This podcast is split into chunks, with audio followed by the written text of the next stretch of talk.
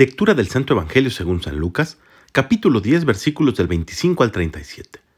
En aquel tiempo se presentó ante Jesús un doctor de la ley para ponerlo a prueba y le preguntó, Maestro, ¿qué debo hacer para conseguir la vida eterna? Jesús le dijo, ¿qué es lo que está escrito en la ley? ¿Qué lees en ella? El doctor de la ley le contestó, Amarás al Señor tu Dios con todo tu corazón, con toda tu alma, con todas tus fuerzas y con todo tu ser, y a tu prójimo como a ti mismo. Jesús le dijo, Has contestado bien, si haces esto, vivirás.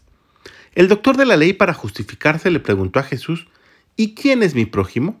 Jesús le dijo, un hombre que bajaba por el camino de Jerusalén a Jericó cayó en manos de unos ladrones los cuales lo robaron, lo hirieron y lo dejaron medio muerto.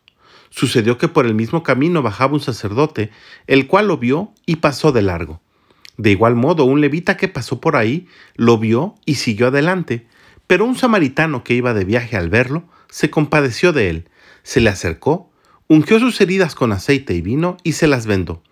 Luego lo puso sobre la cabalgadura, lo llevó a un mesón y cuidó de él. Al día siguiente sacó dos denarios, se los dio al dueño del mesón y le dijo, Cuida de él y lo que gastes de más te lo pagaré a mi regreso. ¿Cuál de estos tres te parece que se portó como prójimo del hombre que fue asaltado por los ladrones? El doctor de la ley le respondió, el que tuvo compasión de él. Entonces Jesús le dijo, anda y haz tú lo mismo. Palabra del Señor. La pregunta que probablemente muchos de nosotros nos hemos hecho, el Evangelio del día de hoy nos la presenta.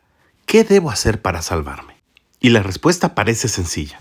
Amar a Dios con todo nuestro corazón, con toda nuestra alma, con todas nuestras fuerzas y con todo nuestro ser. Pero añade el Evangelio, y a nuestro prójimo como a nosotros mismos. Y es aquí donde viene lo complejo, porque una fe sin obras es una fe muerta, nos dice el apóstol Santiago. Y la importancia de esto es tan grande que Jesús pone un ejemplo muy interesante. Los judíos y los samaritanos no se hablaban. Eran enemigos desde el punto de vista político y desde el punto de vista religioso.